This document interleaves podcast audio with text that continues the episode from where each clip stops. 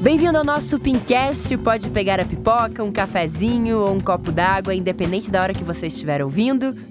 Esse é o podcast inédito entre os clubes brasileiros e esse ano o Esporte Clube Pinheiros completa 120 anos de muitas histórias e conquistas. Por isso, esse podcast é feito para você que é apaixonado por esportes. E hoje eu tenho a honra de receber duas mulheres que são espetaculares, mulheres incríveis. Sou fãzona já. Afinal, são mulheres que diariamente mostram que a gente pode, que lugar de mulher é onde a gente bem entender. Comigo, Adriana Aparecida da Silva, maratonista. A Adriana venceu sua primeira corrida aos 12 anos, o que mudou para sempre o rumo, a vida dela, a história dela. Em seguida, ela entrou para o time de corrida Papaléguas na pacata cidade de Cruzeiro, interior de São Paulo. Hoje faz parte do time do Pinheiros. E tem apenas duas medalhas, apenas porque é uma ironia, é muita coisa, são duas medalhas uh, em Pan-Americano, além de outras tantas medalhas. É um prazer te receber aqui, Adri. Tudo bem? Ah, obrigada pelo convite e é um prazer também estar aqui junto com vocês, contando um pouquinho da minha história. A gente vai falar muito das mulheres e essa é uma mulher que está ali na frente, no front, digamos assim, falando sobre o esporte, o marketing, dirigindo uma empresa aqui no Brasil. Ela é diretora executiva da Rummel. A Fernanda Sakai, formada em publicidade e propaganda, fez pós-graduação em marketing esportivo, sempre foi ligada ao esporte, foi atleta quando mais nova, tinha o sonho de ser jogadora, mas conseguiu se realizar através do esporte de outra forma. Seja bem-vinda, Fernanda. Obrigada, Bibiana. Obrigada, Adriana. É um prazer estar aqui com vocês e falar um pouquinho, né, de nós mulheres no esporte. É sempre muito interessante e estou muito ansiosa para o nosso bate-papo.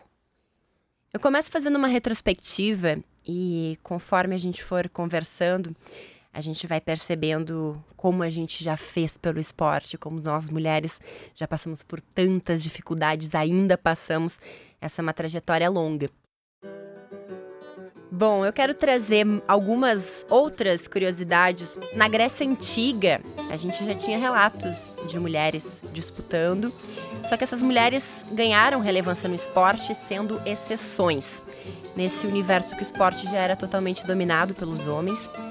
A gente teve algumas presenças femininas na Grécia Antiga, lá em Esparta, por exemplo, pela tradição em formar soldados, e muita gente não sabe, a gente teve a formação de mulheres também formadas para a guerra, tratadas de igual para igual. Em Esparta, pelo menos, porque no resto da Grécia Antiga a gente teve poucas mulheres com relevância, mulheres que sempre tiveram que se esconder de certa forma.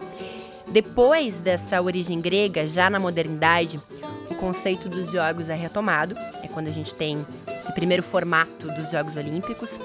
A maratona foi a primeira modalidade que uma mulher lutou para participar em Jogos Olímpicos, e aí a Adri pode falar bem sobre isso. Ainda assim, Pierre Coubertin, que foi o idealizador desses jogos, ele dizia que as disputas eram para exaltação do esporte masculino durante a primeira edição dos Jogos Olímpicos da Era Moderna, em 1896, as mulheres continuavam sendo proibidas. Como forma de protesto, a grega Stamati Rivetti realizou o percurso da maratona do lado de fora do estádio. Ela completou o percurso em 4 horas e meia, conquistando o índice menor que muitos homens que disputavam a prova, mas apesar disso, não teve o reconhecimento do Comitê Olímpico Internacional.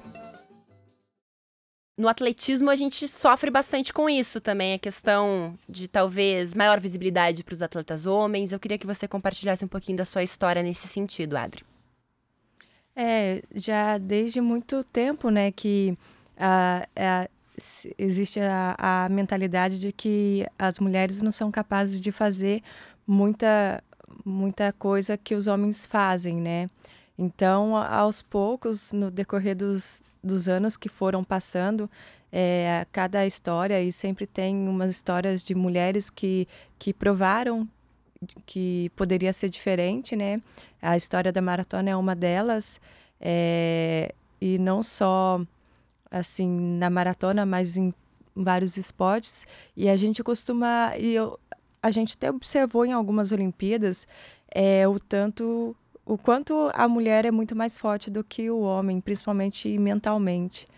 É, a gente observa que muitas vezes nas Olimpíadas muitos homens abandonam a, a maratona no, no meio do, da prova porque ou porque sabe que não vai conseguir uma medalha ou porque não vai atingir o tempo que pretendia ou porque está doendo e, e, e, e, quebrou na prova e muitos homens desistiam as, nas provas e a gente vê que a mulher não é, na, principalmente nas Olimpíadas a gente observa assim que independente dela estar tá conquistando a medalha ou se ela não vai correr para o tempo que ela imaginava que ela pudesse correr, ela vai até o final, é, ela suporta até o final. Parece que assim, a mulher tem mais capacidade de sentir dor e de trabalhar a mente para suportar essas dificuldades mais do que o homem, né? Então já vem de muito tempo atrás na história da maratona o quanto a mulher teve que provar que ela pode tanto quanto o homem. E a gente vê isso mesmo, essas características de quanto a mulher é mais forte e o quanto ela é mais determinada a, a terminar uma maratona do que os homens, né? São tantas dificuldades, adversidades que eu acho que a gente se faz mais forte também. Resiliente é uma palavra que eu acho que acompanha bastante a nossa trajetória. Em 1900, os Jogos Olímpicos que foram disputados em Paris, a tenista britânica Charlotte Cooper, ela entrou para a história como a primeira mulher a subir no lugar mais alto do pódio. Foi a primeira vez também que as mulheres participaram de uma Olimpíada, só que nem tudo são flores, né, meninas?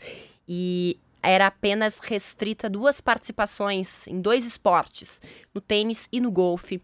E elas não ganhavam as coroas de Oliveira, que a gente sabe que é um símbolo super importante, é um símbolo que representa a conquista, a chegada ao Olimpo, né, já desde a história da Grécia também.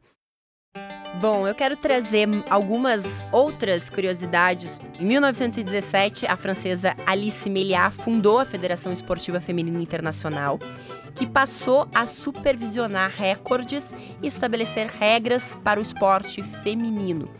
E aí nós tivemos os Jogos Olímpicos Femininos em 1922, 1926, 1930 e 1934. Esse sucesso de público e grande repercussão culminaram com o reconhecimento de mulheres finalmente como atletas olímpicas pelo COI em 1936. Foi durante as Olimpíadas de Berlim. Com apenas 17 anos, a gente tem um grande exemplo que até hoje é citado aqui no Brasil e que a gente reverencia também, da brasileira Maria Lenk, que foi a primeira sul-americana a participar de uma Olimpíada em 1932. Mesmo não chegando ao pódio, o feito é considerado um marco para a história do esporte nacional. Ela é até hoje vista como a principal nadadora brasileira da história e a única mulher do país também que entrou para o Hall da Fama da natação contemporânea da Maria Lenk, também do Clube Pinheiros. A Lotte von Schutz, na década de 1930, foi um dos primeiros destaques femininos do atletismo do Germânia, antigo Clube Pinheiros, né, o nome antigo do Clube Pinheiros. E juntamente com a nadadora Maria Lenk, as duas conseguiram a formação no curso de Educação Física de São Paulo, primeiro curso. Então, também nos estudos na academia, a gente vendo a força das mulheres. E de tudo isso, feito todo esse, esse histórico, eu começo perguntando para vocês o que, que é ser mulher. Fernanda. ah, acho que ser mulher representa força, garra, determinação, né? E acho que foi muito o que a Adriana falou. A gente tem algo dentro da gente que nos motiva a ir adiante, independente das dificuldades, né? Então eu acho que a gente já tem aquele instinto, aquele instinto materno de proteção, de garra, de luta, é, de lutar pelos nossos objetivos, pelos nossos ideais. Então eu acho que ser mulher representa é, fortaleza. Eu acho que a gente é muito forte e eu acho que a mulher é o pilar do próprio lar, da própria casa ela é o pilar no trabalho, então a mulher ela consegue trazer um pouco de doçura também para certos momentos que é mais difícil a gente ver nos homens. Então a gente consegue às vezes deixar aquele momento difícil um pouco mais calmo, um pouco mais tranquilo com as nossas palavras. Em outros momentos a gente consegue ter a bravura que a gente precisa ter, né? Então eu acho que a mulher é um mix de tudo isso para conquistar aí todos os objetivos.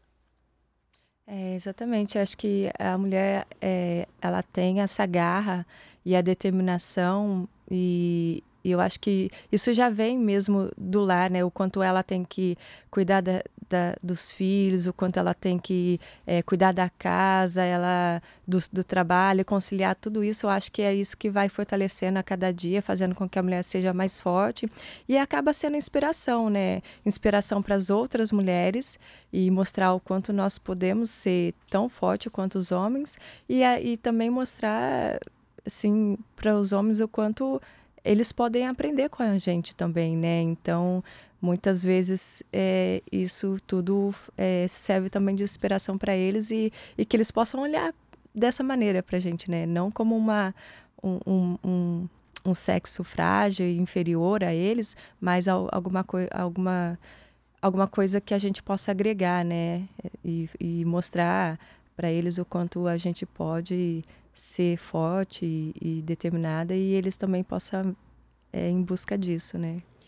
Triana, dentro da sua categoria, né, do seu esporte, da sua modalidade, que é o atletismo, você sente o preconceito às vezes de colegas? E digo isso trazendo um pouco da minha experiência. Eu trabalho com jornalismo esportivo, estou é, trabalhando há oito anos com jornalismo esportivo, mas trabalho com jornalismo há quase 12 anos, já é um certo tempo. E eu senti muitas vezes o maior preconceito dentro de casa, digamos assim, com colegas de profissão que a todo instante pediam para que eu mostrasse o meu potencial. Eu tinha que estar sempre provando o meu potencial, o meu talento, a minha capacidade. Você sente isso dentro do seu esporte, da sua modalidade também?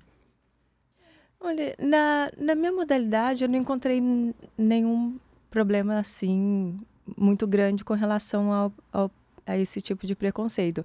Eu, eu recordo que no início da, da carreira, no início da minha, da, da minha vida esportiva, assim, e a gente tinha algumas diferenças quando íamos para as competições e as premiações das mulheres eram menores do que a dos homens, né? No entanto, que a gente falava, a gente está correndo 10 quilômetros igual a eles, a gente está é, sofrendo igual a eles no sol, na chuva. Então, no início, sim, mas com relação, eu, assim, eu nunca passei por um desrespeito muito grande com relação a isso. Inclusive, assim, eu tenho até, assim, muito carinho pelos meus colegas de equipe, porque eles, eles falam é, o quanto eu viro uma referência para eles para que eles possam também é, crescer. Então, ai, que bom é, poder correr com você. Eu já observei, assim, às vezes em alguns treinos, até dentro da USP, quando a gente está treinando, é, a gente ultrapassa algum homem e ele não quer perder para a mulher de jeito nenhum, né? E, e aí, às vezes, alguns nem sabem que eu sou atleta profissional, mas que eu acho que eu só corro por diversão. Não, eu não vou perder para elas e tal. Mas a gente encara isso como de uma forma engraçada, porque a gente sabe que é uma profissão e tal, mas muitos às vezes nem sabia que era que era uma atleta profissional, não, eu não vou perder para essa mulher, não. Mas no geral, no geral, assim, meus amigos mesmo, é muito bacana porque é, acaba um ajudando o outro. A gente sempre é um companheirismo muito grande, assim. A Adriana tocou num ponto que eu acho importante a gente falar, e até a Fernanda vai poder trazer um pouquinho do conhecimento dela, que é com relação à premiação. E a premiação passa também pela exposição de marca, pelo marketing. A gente está num movimento que as principais competições, as federações têm buscado a igualdade de premiação. É uma grande polêmica ainda no esporte, não é algo que está determinado e formado, mas alguns movimentos. Por exemplo, no surf, já temos a mesma premiação, né? A patrocinadora master da competição decidiu que homens e mulheres ganhariam a mesma premiação.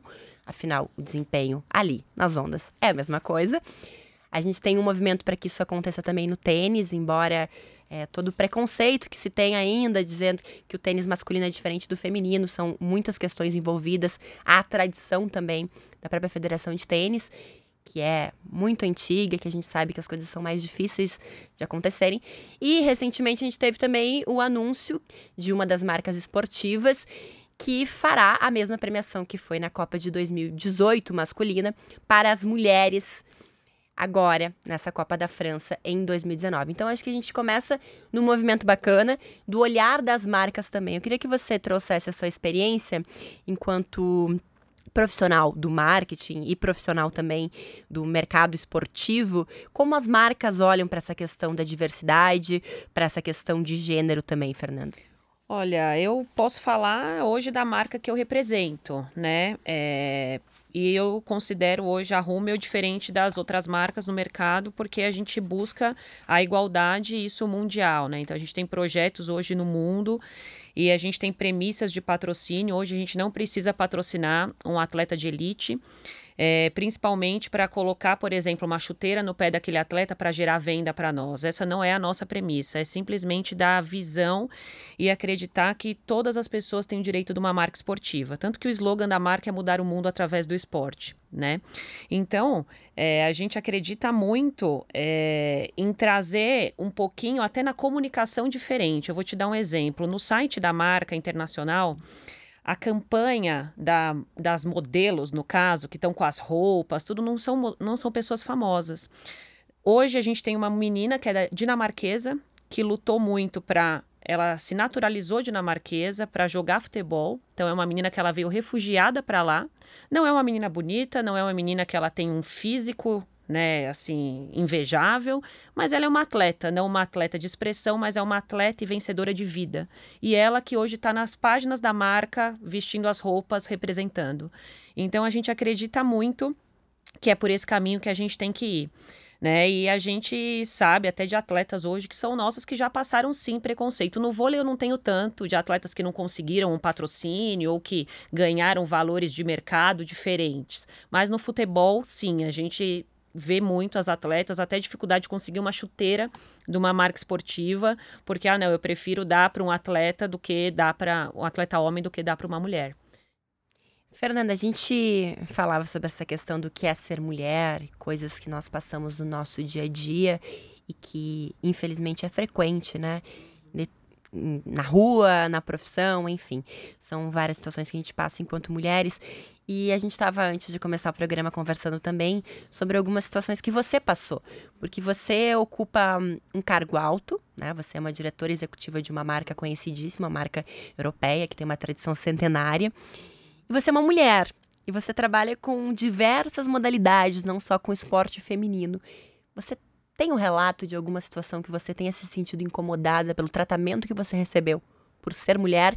E também um relato positivo é, como eu te disse, até na minha formação, né, quando eu fiz o meu curso lá atrás de marketing esportivo, eu era a única mulher da turma. E eu tive sim até um preconceito da turma de me deixar fazer os trabalhos, ninguém queria fazer comigo, porque, putz, mulher, não quero fazer com ela. Até que eu tive que provar é, pelo meu talento, pela minha capacidade, que eu era capaz daquilo, que eu merecia estar tá ali. E depois eh, o jogo inverteu e todo mundo queria fazer os trabalhos comigo. E hoje eu tenho muitos amigos daquela época que hoje me reconhecem como profissional. Né? E na Rumel, é, eu sinto que em algumas reuniões eu recebo alguns olhares. É, Nossa, mas você que é a diretora executiva, você está representando alguém ou é você mesmo? Ou eu posso falar com a pessoa que manda lá dentro, com quem que eu falo?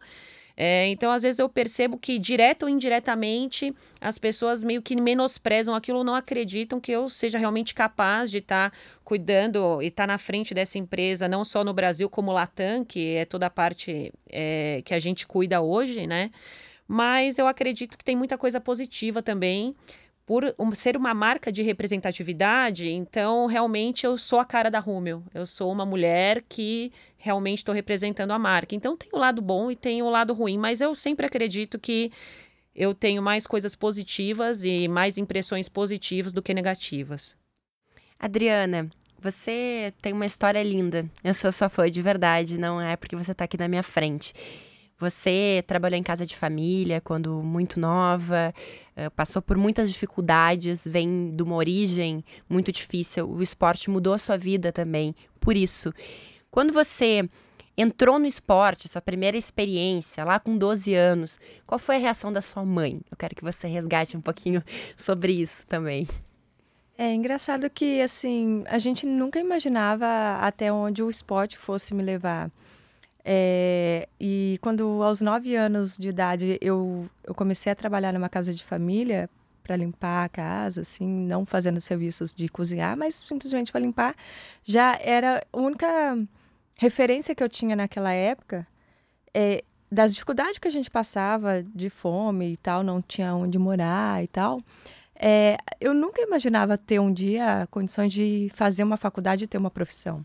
Então a referência que eu tinha é que eu ia cas é, crescer, casar, ter filhos e virar ou diarista ou empregada doméstica. Aí, o que eu via a minha volta, minha mãe, as pessoas e todas as mulheres que cresciam e casavam e era isso que eu via eu não enxergava nenhum mundo além disso. Quando o atletismo entrou na minha vida, é, e na verdade ele entrou, eu não conhecia mesmo, foi por acaso que ele entrou na minha vida. E a segunda competição que eu ganhei uma premiação de 50 reais, que foi a primeira vez que nós entramos no supermercado para fazer compra, porque até então a gente vivia de doação, foi aonde eu percebi que o esporte poderia mudar a minha vida. E foi exatamente pelo, pelo o, o rosto, no, no rosto da minha mãe, aquele semblante de felicidade de poder colocar alguma coisa para comer dentro de casa, que foi o que determinou o que eu queria ser. Então, na hora que eu olhei a alegria da minha mãe naquela hora, é, eu, eu não tinha dúvida, não tinha nem o que pensar. Eu falei, não, é o esporte, o atletismo que vai mudar a nossa vida. Então, assim, é, é, a minha mãe era super protetora. É engraçado que aos 16 anos, quando eu tinha 11 anos, no, 9, no primeiro ano de, de escola, tinha uma excursão para Taubaté, que é uma cidade muito próxima da minha cidade, que era para o sítio do Pica-Pau Amarelo, e minha mãe não, deixar, não deixou eu ir com a escola porque ela tinha muito medo que eu viajasse e acontecesse algum acidente. E é engraçado com 15, 16 anos eu fui para minha primeira viagem internacional no Marrocos. Uhum. E aí ela olhou assim do tipo, realmente é um passarinho que eu não vou poder segurar na gaiola, eu, debaixo das minhas asas. E aí e foi assim, o, o esporte foi mudando a minha vida de uma maneira que eu pude dar uma vida melhor para minha família, eu pude conhecer o mundo através do esporte, eu pude fazer uma faculdade através do esporte. Hoje já faz 13 anos que eu estou no Esporte Clube Pinheiros, 9 anos de patrocinador da e, de patrocinada pela ESCS, já sou sargento da, do Exército Bom, há 5 anos, então quando eu olho para tudo isso e olho para aquela criança de 12 anos, mas nem nem imaginava que eu pudesse chegar até aqui com duas Olimpíadas, duas medalhas pan-americanas e todas as conquistas. A gente tem que cuidar muito bem do esporte, porque o esporte é capaz de fazer isso, só o esporte é capaz de fazer isso, né? E em especial sua modalidade também, porque você precisa um tênis às vezes tem um tênis, né? E você começa a correr e se desenvolver, os projetos sociais voltados para isso. Acho muito legal. E a função da sua mãe também, enquanto mulher, enquanto figura forte na sua trajetória. A Fernanda é mãe também e nós falávamos das dificuldades também em sermos mães, sermos profissionais e sermos atletas e todo esse, esse, esse, esse universo, né? De ser mulher e ser mil e uma mulher ao mesmo tempo, enfim. Eu queria que você falasse também sobre essa questão da maternidade para você, Fernanda, porque eu sei que é difícil ser uma executiva e ser mãe ao mesmo tempo. É, é muito difícil. Como eu estava te dizendo anteriormente, eu tenho aquele sentimento vira e mexe de culpa, de querer estar mais tempo com meu filho, né? Mas, por outro lado, tudo que a gente trabalha e que a gente faz é pensando no futuro deles, né? De dar algo melhor para eles. Mas é realmente se virar nos 30, porque eu tenho duas empresas, né? Eu sou mãe, sou esposa. É, sempre que eu posso também estudo, porque não tem jeito, a gente tem que se atualizar todo dia de tudo que está acontecendo. Então a gente também acompanha os atletas, a gente acompanha as equipes. Então é um trabalho árduo, cansativo, mas com certeza é muito compensador. Vale muito a pena. Eu não me arrependo em nenhum momento das minhas escolhas, né?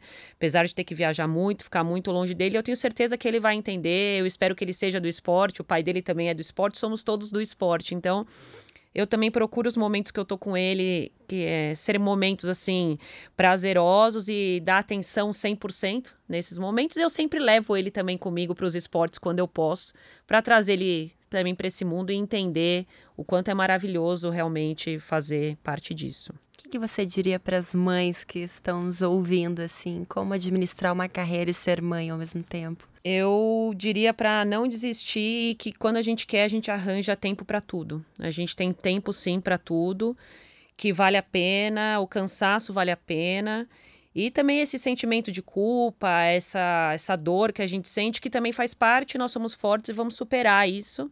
E eu diria também para não desistir de ser mãe. Eu tenho muitas amigas que pensam, ah, eu estou num momento de carreira e não quero ser mãe. É, ser mãe é a coisa mais maravilhosa do mundo, independente se for um filho seu, um filho adotivo, independente de como seja. Então, apesar das dificuldades, de estar no momento profissional, acredito que toda mulher tem que passar por essa experiência, porque é incrível. E eu não parei por aqui, eu quero ter mais um no meio de toda essa turbulência aí.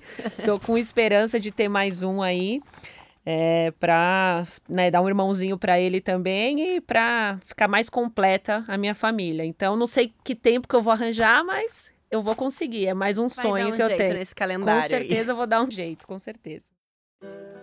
Bom, eu quero trazer algumas outras curiosidades, porque são muitas. Nós temos muitos momentos relevantes no esporte feminino. E esses momentos, eles iniciam, de certa forma, dá para se dizer assim, com a carioca Aida dos Santos, ela foi a primeira mulher brasileira a disputar uma final olímpica. Ficou em quarto lugar no salto em altura na competição de Tóquio em 1964, sendo também a única mulher da delegação do Brasil naquela ocasião. Aida dos Santos voltou ainda a participar dos Jogos da Cidade do México quatro anos depois. A nossa tão sonhada medalha dourada, tão cobiçada por nós brasileiros, Veio nas Olimpíadas de 1996, foi em Atlanta e não poderia ter sido de forma mais especial nessa edição que marcou a estreia do vôlei de praia na competição. A gente teve uma final com dobradinha brasileira. Jaqueline e Sandra ficaram com ouro após derrotar as compatriotas Adriana e Mônica.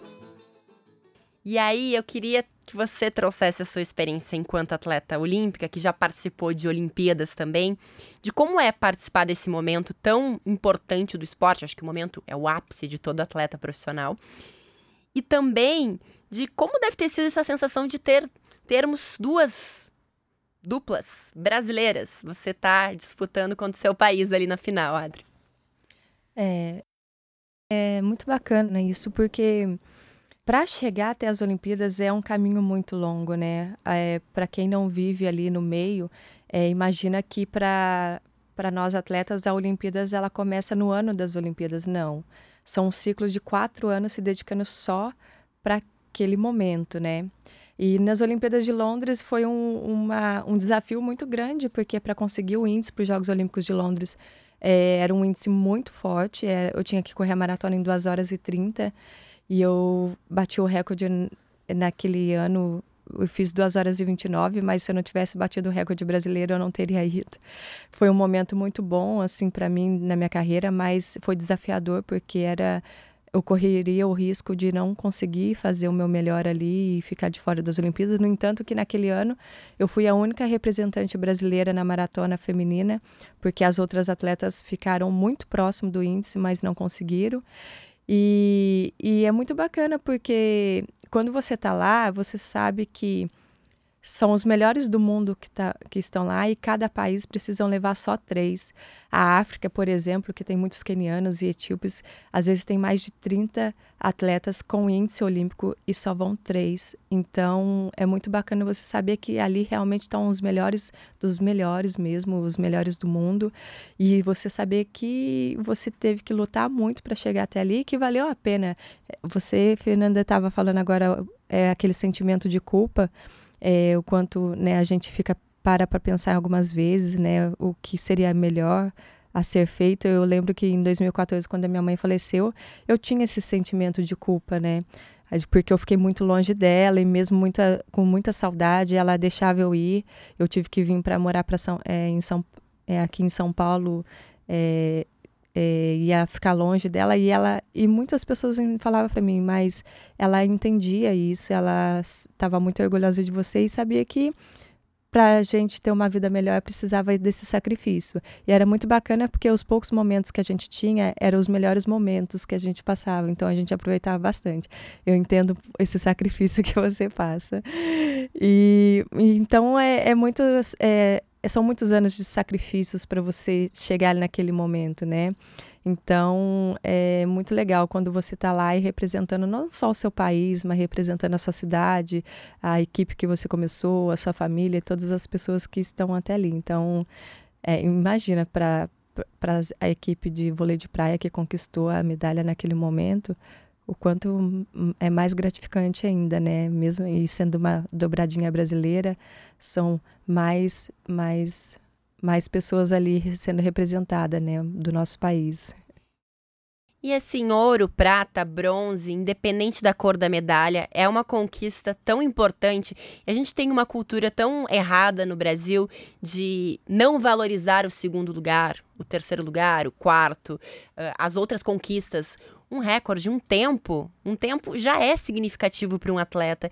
E a gente tem esse, esse, costume de não valorizarmos, né, Adri? Eu acho que a gente também tem que pensar um pouquinho mais de todas as renúncias, todas as dificuldades que um atleta passa para chegar no seu melhor momento.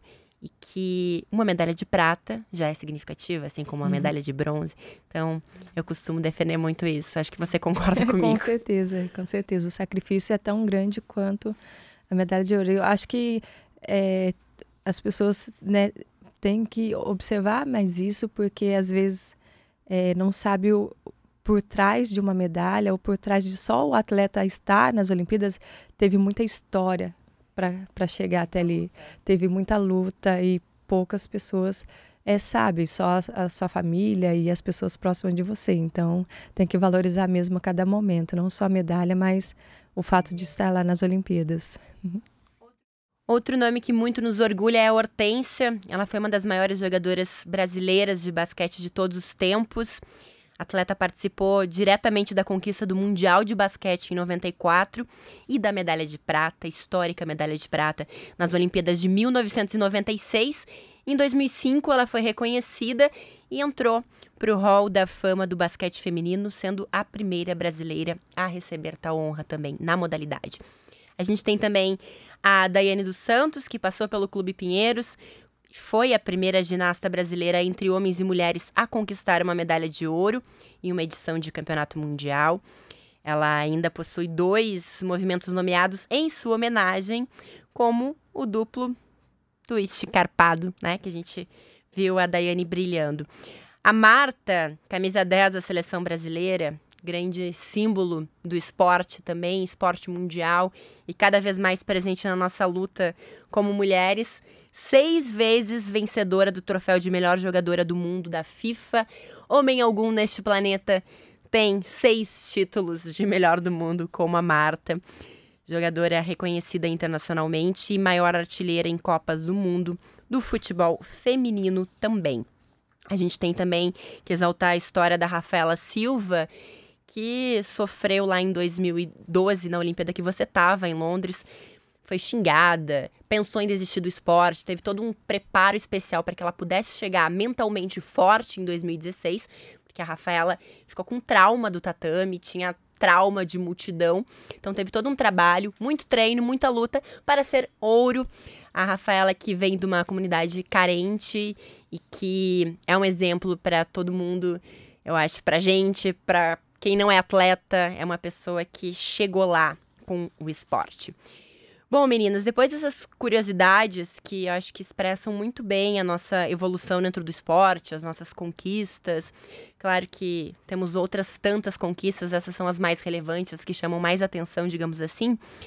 A gente pode falar também sobre as mudanças significativas que a gente teve no esporte. E eu queria propor essa discussão, assim, o que, que mudou no esporte? De quando você começou, Adriana, e você, Fernanda, de quando você era ainda uma jovem que sonhava em ser atleta para ser uma executiva. Começa com você, Fernanda. Ah, o que eu acho que mudou é realmente, falando um pouquinho do que eu vivo, é a maior quantidade de mulheres hoje nos cargos altos das empresas relacionadas a esporte. Eu acho que é o que eu mais vejo hoje. Então, quando eu estagiava lá atrás, é, você mal via mulheres trabalhando na área, né? E hoje eu tenho contato com muitas executivas que também hoje exercem ou a mesma função que eu em suas empresas ou funções parecidas, né? Então eu acredito que justamente esse reconhecimento do, do nosso potencial. E eu percebo muito pelas minhas amigas que estão na área também, que muitas empresas hoje estão buscando mulheres para representar certos cargos, é, justamente por acreditar que, tem, que nós temos um algo a mais, não só pela nossa representatividade, mas também pela nossa competência e aquele, aquele ser mulher que só a gente sabe que a gente realmente consegue entregar. Adriana. É, na minha modalidade, eu, eu vejo assim que, de uns anos para cá, é, não só a maratona feminina está tendo um, um crescimento bem bacana e, e vem novos atletas é, em busca também de, de grandes sonhos como as Olimpíadas e Jogos Pan-Americanos, mas também o quanto a corrida no geral ela ela foi influenciada a outras mulheres a poder praticar, praticar a corrida e para fazer alguma atividade física. Eu percebo que aumentou muito o número de mulheres praticando corrida. Existem corridas só para mulheres, isso é muito bacana.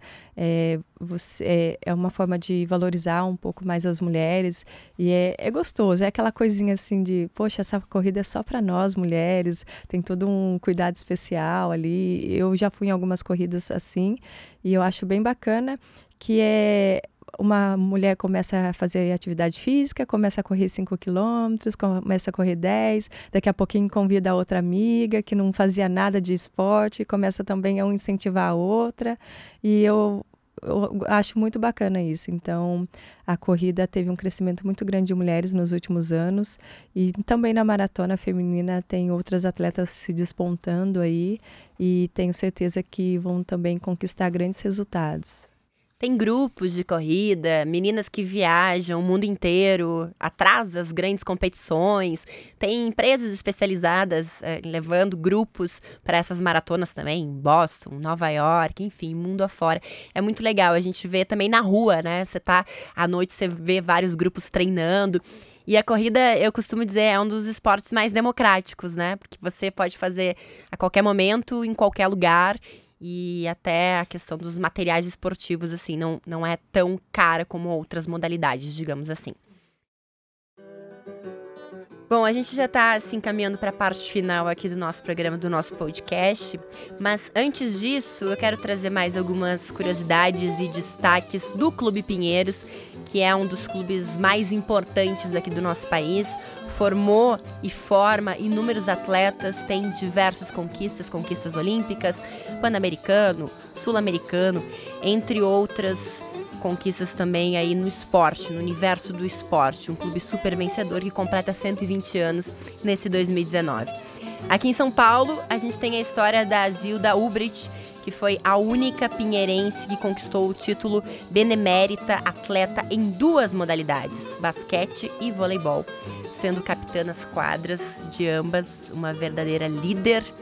A gente teve também a Elizabeth Miller, benemérita do atletismo, fez parte da equipe que foi aos Jogos Olímpicos de Londres em 1948 e ela disputou a primeira edição dos Jogos Pan-Americanos em Buenos Aires em 1951. Trouxe o bronze no salto em altura com a marca de 1,45 aos 14 anos, em 1940. Veja bem, 14 anos, super nova. A Clara participou do primeiro torneio feminino do Campeonato Brasileiro de Atletismo. Tivemos mais nomes de relevância também, como a Silvia Vilari, que é um dos principais destaques do tênis pinheirense, conquistou o Campeonato Paulista na categoria juvenil em 43 foi bronze em duplas no Pan-Americano em 51. Outra marca que é incrível da Ingrid Dreschler, ela é tenista benemérita aos 17 anos, foi uma das atletas que mais precocemente recebeu esse título. Foi bronze em duplas e no individual no Pan-Americano em 1955 e foi a primeira tenista brasileira a jogar o famoso conhecido torneio de Wimbledon em 1956. A gente tem também a história da Joana Freire, campeã sul-americana e pan-americana de voleibol pelo Clube Pinheiros, na conquista do ouro pan-americano em 1963. Ela era a única atleta casada da seleção e mãe de um menino de 4 anos, e a gente vê aí os esforços da Joana, que só conseguiu participar porque o campeonato foi realizado em São Paulo, então ela podia voltar para casa todos os dias, enquanto as demais permaneciam em concentração na cidade universitária. Agora, uma homenagem também a Rita Sade, nadadora benemérita, recordista sul-americana do revezamento 4 por 100 em quatro estilos, vice-campeã sul-americana dos 100 metros borboleta em 1960. E em 61, ela foi recordista brasileira de 100 metros peito, com o tempo de 1 minuto 23 e 6. E ela, que iniciou as escolinhas de natação do Pinheiros em 67 e ainda segue por lá no clube, é supervisora técnica. São histórias que merecem todo o nosso reconhecimento. Como estamos nos encaminhando para o final do nosso programa, eu queria que a gente falasse um pouco do nosso papel nesse contexto de mudanças. Qual é a nossa responsabilidade enquanto mulheres? A Bibiana jornalista, a Bibiana cidadã, a Adriana maratonista, atleta, que também já pensa num pós-carreira, numa transição. Qual é o seu papel, Adriana, enquanto mulher, nessa mudança que a gente tanto busca por um mundo mais igual, um mundo 50-50, como a gente fala? É, antes, um pouquinho, eu só quero é, falar um pouquinho de todos, toda essa história que você é, falou do Esporte Clube claro. Pinheiros. É muito bacana. É, dentro do Clube Pinheiros, a gente tem um espaço, um museu Centro para Memória, que conta toda a história do Esporte Clube Pinheiros.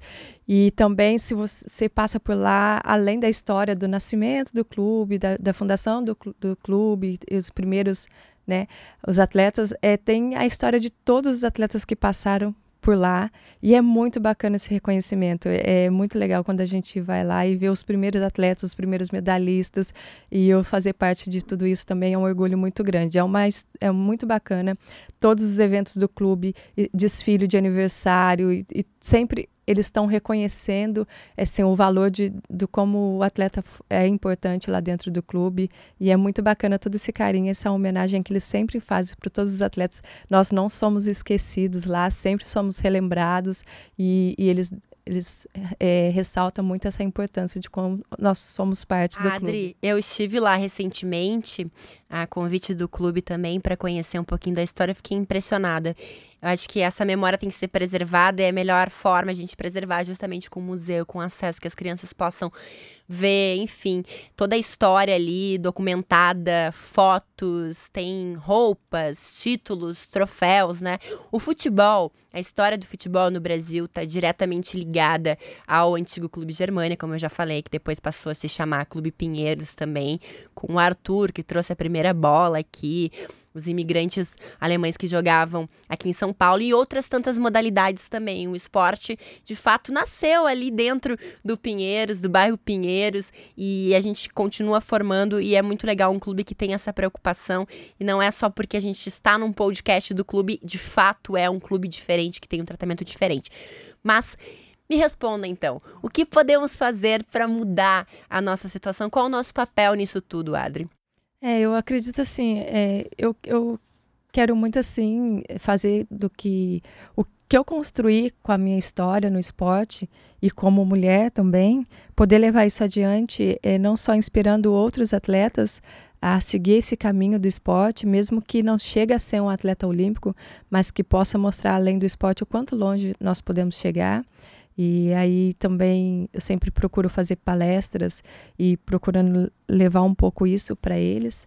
E o quanto e, e, falando de mulher, né, o quanto nós podemos mostrar que somos tão capazes quanto os homens, mas incentivar as mulheres também a não desistir do esporte, mesmo que sofra algum preconceito, mas acreditar sempre que a gente pode fazer algo diferente.